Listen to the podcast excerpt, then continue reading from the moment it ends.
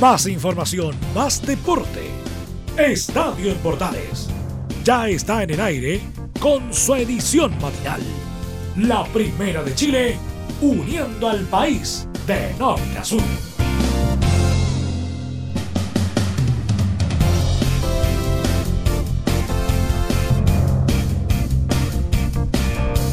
Y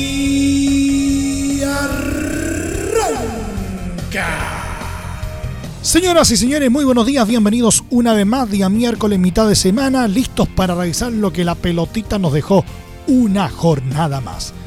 Vamos a hablar acerca de la Copa de Alemania que se está jugando eh, esta semana. Vamos a tener completo reporte a cargo de Juan Cristóbal Osorio desde la Nación Germánica para que nos cuente un poquito más de ello. También vamos a estar eh, contándoles algunas novedades. El fútbol chileno aparentemente tiene ya fecha de arranque. Se lo vamos a estar contando. Y también novedades varias. De todo esto y mucho más en los próximos 30 minutos comienza una nueva edición de Estadio en Portales.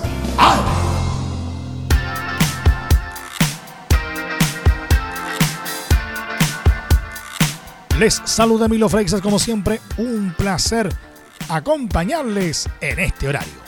En un sólido partido, Bayern Leverkusen venció por 3 a 0 al Saarbrücken, equipo de la cuarta división, y accedió a la final de la Copa Alemania. El volante chileno Charles Aranguis fue protagonista del encuentro con un gran desempeño en mitad de cancha, en un encuentro en el que jugó 70 minutos y portó la jineta de capitán.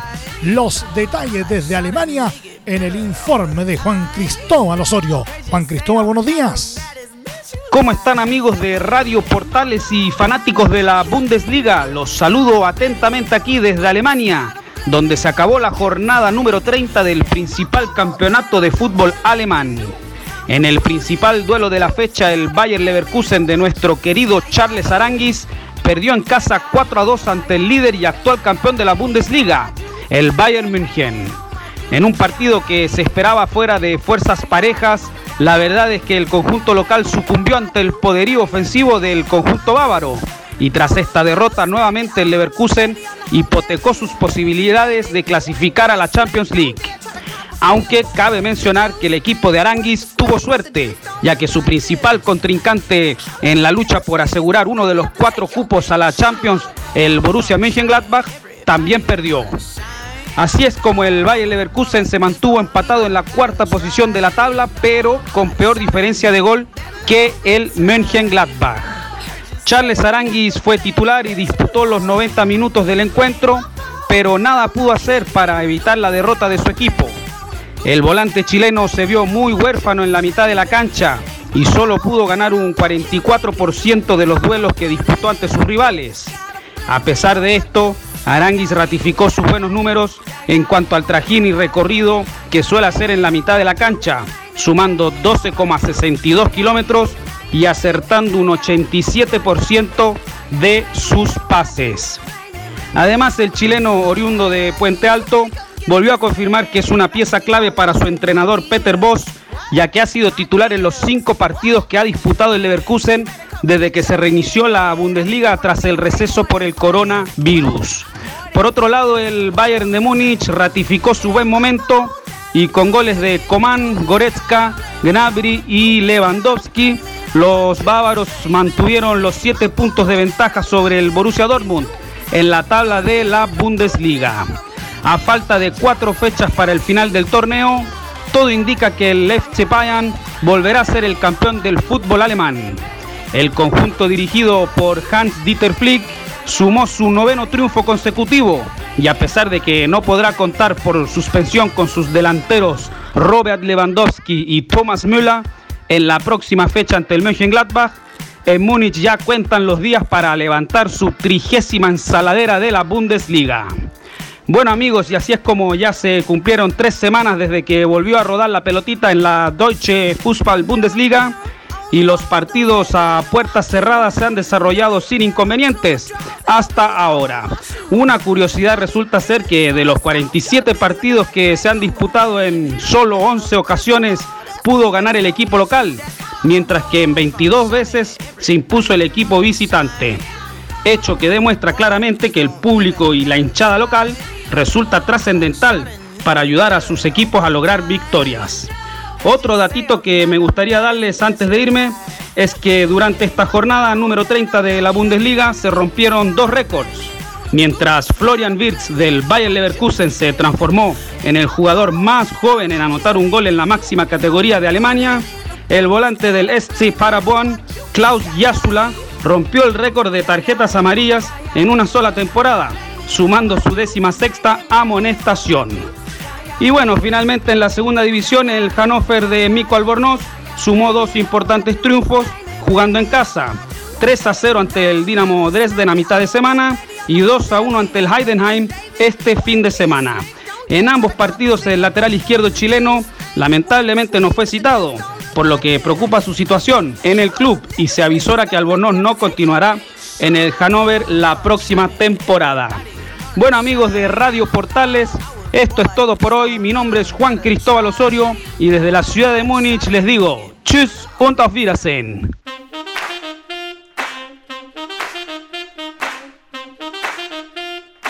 El gerente de ligas profesionales de la ANFP, Rodrigo Robles, explicó que la fecha fijada por el Consejo de Presidentes tras la proposición de la Comisión Retorno está supeditada a las autorizaciones sanitarias y que el fútbol no buscará aparecer como una actividad privilegiada. El lunes, en el Consejo se aprobó la propuesta de la Comisión Retorno para el reinicio de los torneos el 31 de julio.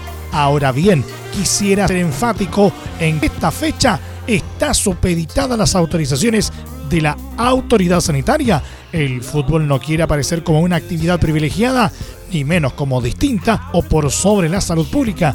En consecuencia, si tenemos esas autorizaciones, se podrá volver al fútbol profesional, dijo Robles. Robles comentó que el retorno del fútbol profesional supone serie de actividades logísticas y el cumplimiento de protocolos estrictos que han dialogado con las autoridades sanitarias. Son actividades multidisciplinarias con actividades complejas como son el retorno a los entrenamientos, el retorno a las competencias que tienen sus protocolos en función de los de la concentración de los equipos y en el estadio mismo. La idea es que si la autoridad lo permite, tener 45 o 60 días para preparar todo ese protocolo completo. El pasado 1 de abril de 2020, el presidente Sebastián Piñera promulgó la ley de protección al empleo cuyo objetivo es permitir suspender los contratos o reducir temporalmente la jornada laboral para evitar despidos masivos y mitigar la crisis económica causada por la pandemia del COVID-19. Y desde ese día hasta el 31 de mayo son 18 los equipos de fútbol profesional que se han acogido a esta ley. De acuerdo al registro público de la ley 21.227, en la dirección del trabajo, de momento, de las sociedades anónimas deportivas que solicitaron suspensión de contrato, siete son de primera división, nueve de primera B y dos de segunda división, afectando en total a 532 trabajadores. El club que más personas ha enviado a la Administración de Fondos de Cesantía es Ñublense, el primero de los equipos en acogerse a la ley con 48 empleados. De primera división, en tanto, los clubes con más contratos suspendidos son Palestino, Cobresal, Unión Española y Colo Colo.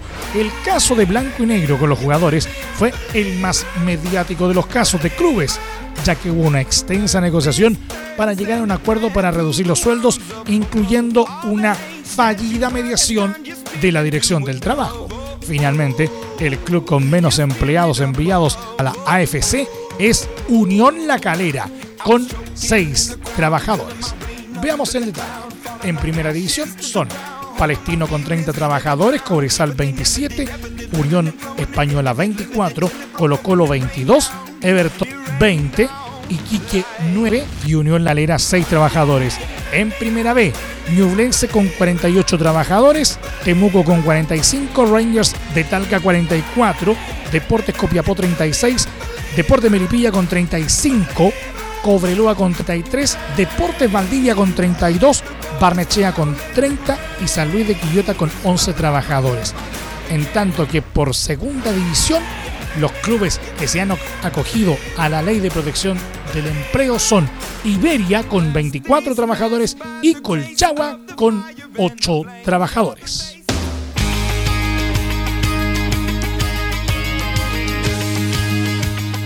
Universidad de Chile elaboró un protocolo para el regreso a las prácticas que tendrá lugar cuando la autoridad sanitaria lo permita, el cual cuenta con tres fases que contemplan seis semanas de trabajo.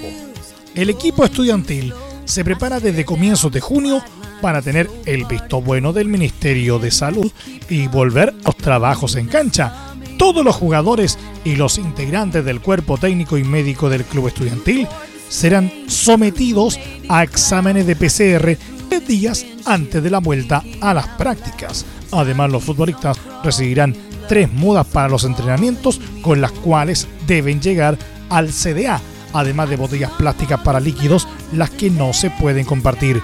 Cualquier integrante del club que tenga un problema respiratorio será aislado de manera inmediata y sometido a exámenes de coronavirus bajo la pauta dictada por la ANFP. También es necesario que los jugadores laven sus manos antes y después de los trabajos y guarden distancia de un metro y medio con sus compañeros. El regreso a las prácticas de la U tiene contempladas tres fases que se extenderán por un total de seis semanas, la primera de las cuales consta de trabajos individuales en tres turnos con un mínimo de 30 minutos entre cada uno y un máximo de seis jugadores en cancha, con espacio de 10 metros a la redonda. Luego los trabajos se amplían y no serán de 6, sino de 15 jugadores y habrá ejercicios con varón entre los compañeros. Por último, la fase 3 es el trabajo conjunto de fútbol con el equipo e idealmente programar partidos amistosos para recrear de la mejor forma posible el regreso a la competencia.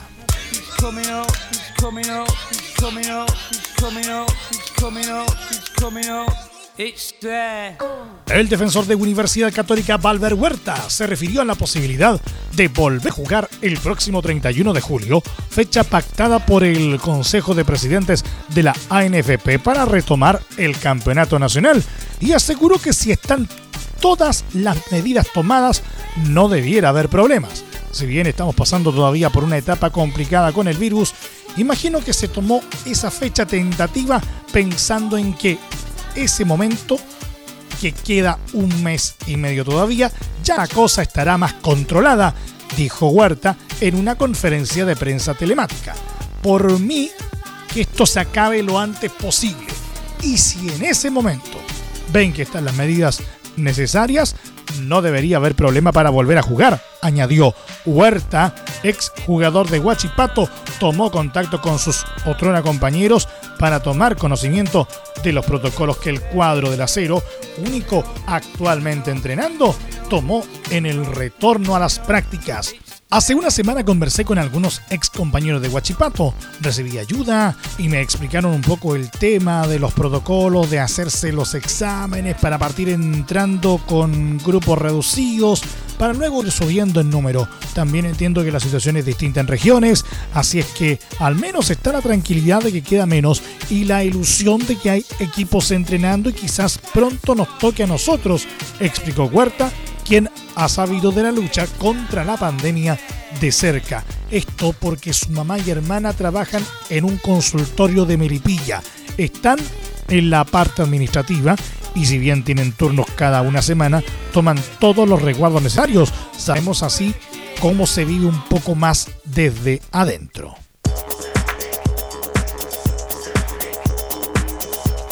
El delantero de Colo Colo, Gabriel Costa, manifestó su idea de mantenerse en el elenco albo, pese a las críticas que recibe de parte de un sector de la hinchada, y no obstante las complicaciones económicas que está viviendo debido a que no ha podido cobrar el seguro de cesantía luego de que Blanco y Negro se acogiera a la ley de protección del empleo.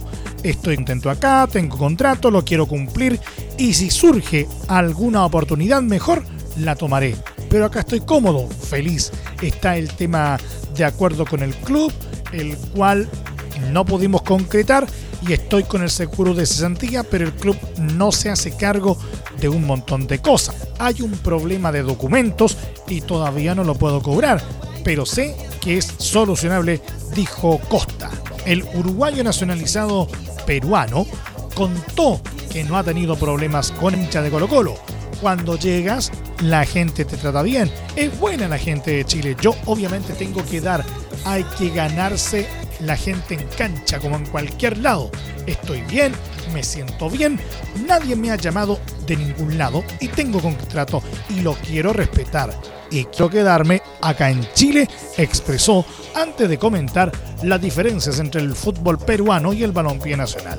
El jugador peruano es técnico, acá es más físico, es más preparado, pero no cambia mucho. El tema de la adaptación es importante y si te desenvuelves bien, destacas y andas bien, todo pasa a segundo plano.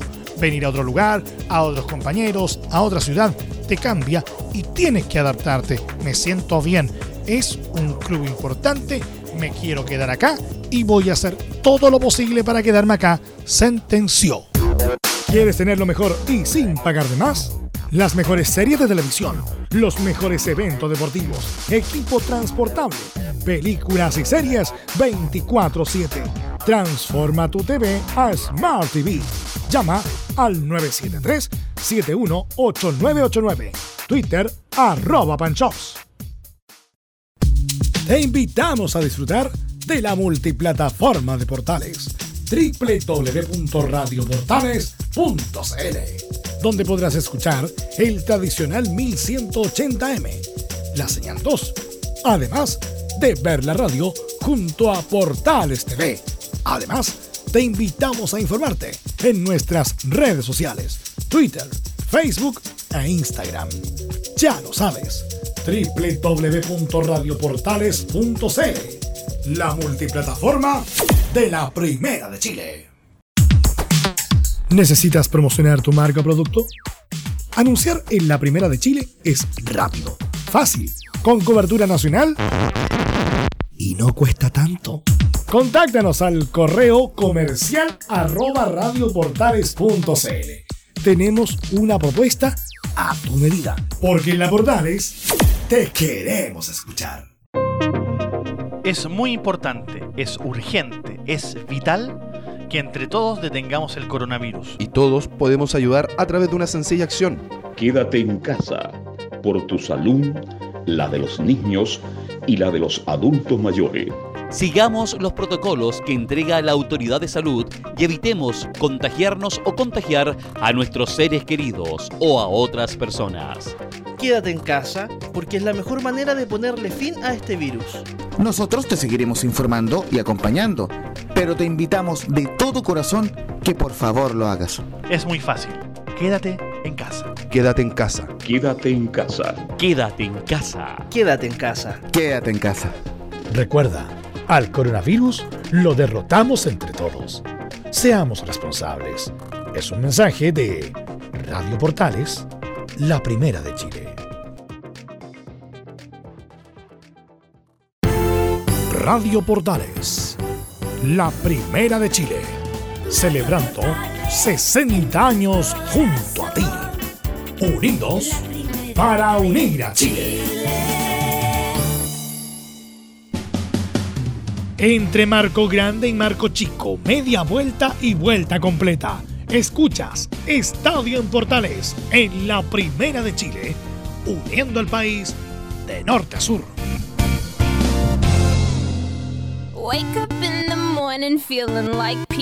El volante Cristian Rojas, capitán de Deportes Antofagasta, expresó su preocupación por los rumores que vinculan al técnico Juan Manuel Asconzábal con Unión de Santa Fe en Argentina, señalando que el deseo del club y los jugadores es continuar con el Vasco en sus filas. Estamos al tanto de las especulaciones en torno al profe. Me parece que la labor que ha realizado demuestra el respaldo y por qué lo quieren llevar. Como técnico ha demostrado en cancha el potencial que tiene, para nuestros intereses. Ojalá pueda quedarse, continuar el trabajo que comenzó y nosotros tratar de seguir nutriéndonos en base a los conocimientos que tiene, expuso el jugador. Desde la dirigencia Puma aseguraron que Asconzábal seguirá en el club y esperan que arribe el viernes a nuestro país para preparar el retorno a las prácticas. Respecto a la vuelta al fútbol, Rojas también tuvo palabras, señalando que en el plantel están ilusionados como deportistas, pero también asumen con mesura la postura de la ANFP de querer volver a las competencias el 31 de julio debido a la situación sanitaria por el COVID-19. La verdad que chances de volvernos ilusiona como personas y deportistas. Tenemos ganas de entrenar y poder jugar, disfrutar el torneo, pero también entendemos que vivimos una situación compleja y la autoridad sanitaria tendrá la última palabra. Hay que estar con mesura. Es positivo volver a jugar, pero hay que ver cómo se van dando los días, sentenció. Una verdadera teleserie se vive en Deportes Linares. A la crítica de muchos jugadores que cortaron relación con el gerente Gabriel Artigues, se sumaron declaraciones del ex entrenador Rodolfo Neme, quien se autodespidió la semana pasada y acusó una estafa por parte del dirigente Neme, ex ayudante de Martín Lazarte en Universidad Católica, habló sobre su situación con Radio Ambrosio de Linares, explicando que no le respetaron un acuerdo paralelo que había firmado con Artigues. Cuando Gabriel me dijo que este contrato no me iba a pagar, es una estafa. Me dijo, sentado en el living de mi casa, que me iba a pagar. ¿Por qué me pagó en febrero en pesos y no en dólares? Esto lo firmó él. Pero como es una estafa civil, no va preso. Me siento engañado. Le insistí que esperaba que me pagara los 1.800 dólares de febrero que me prometió y me dijo que me iba a pagar, pero no me respondió más, explicó el charrúa. De hecho, Neme, de forma anecdótica, contó que la última vez que contactó a Artigues fue por mensaje de texto en marzo y le hizo una insólita propuesta. Me dijo, ¿necesitas algo? Pídeme lo que quieras que no sea plata. Pensé que me estaba tomando el pelo. Él no es amigo mío y no necesito amigos como él, declaró. Por otra parte, se intentó contactar a Artigues para que realizara sus descargos, pero no hubo respuesta de su parte.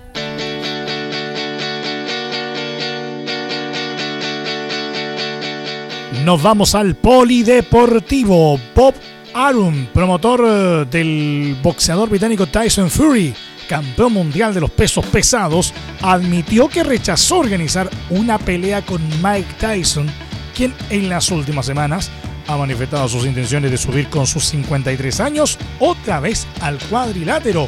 Se trata de algo grave.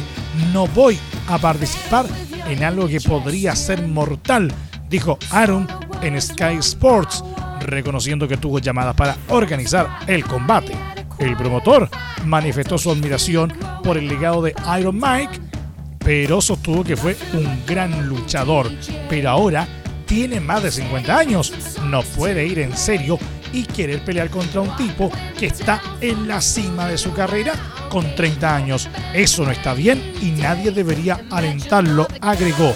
No obstante, apuntó que aceptaría una exhibición para la caridad y a un solo round. Eso sería genial, señaló. El problema es que Tyson, según la prensa especializada, busca un combate serio y con más rounds. Por ese motivo, Dillian White, campeón interino del Consejo Mundial de Boxeo, también advirtió que permitir a Tyson subir al ring puede terminar en tragedia y que sus videos en redes sociales no deben tomarse en serio.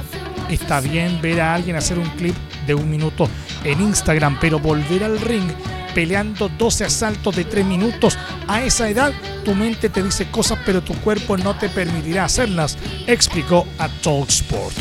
Y si vuelve y muere en el ring, ¿qué va a pasar entonces? Ya tenemos suficiente oscuridad y suficiente lodo sobre el deporte tal como está. No necesitamos más. Finalizó.